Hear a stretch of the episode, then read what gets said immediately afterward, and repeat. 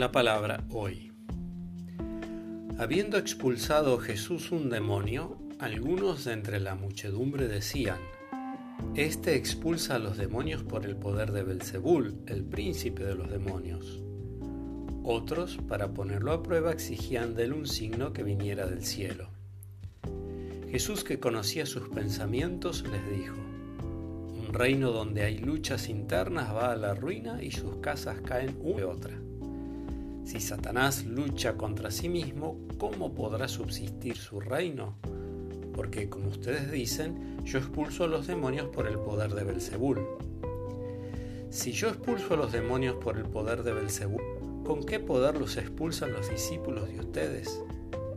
Por eso ustedes los tendrán a ellos como jueces. Pero si yo expulso a los demonios con la fuerza del dedo de Dios, quiere decir que el reino de Dios ha llegado a ustedes. Cuando un hombre fuerte y bien armado hace guardia en su palacio, todas sus posesiones están seguras. Pero si viene otro más fuerte que él y lo domina, le quita el arma en que confía y reparte sus bienes. El que no está conmigo está contra mí, y el que no recoge conmigo desparrama.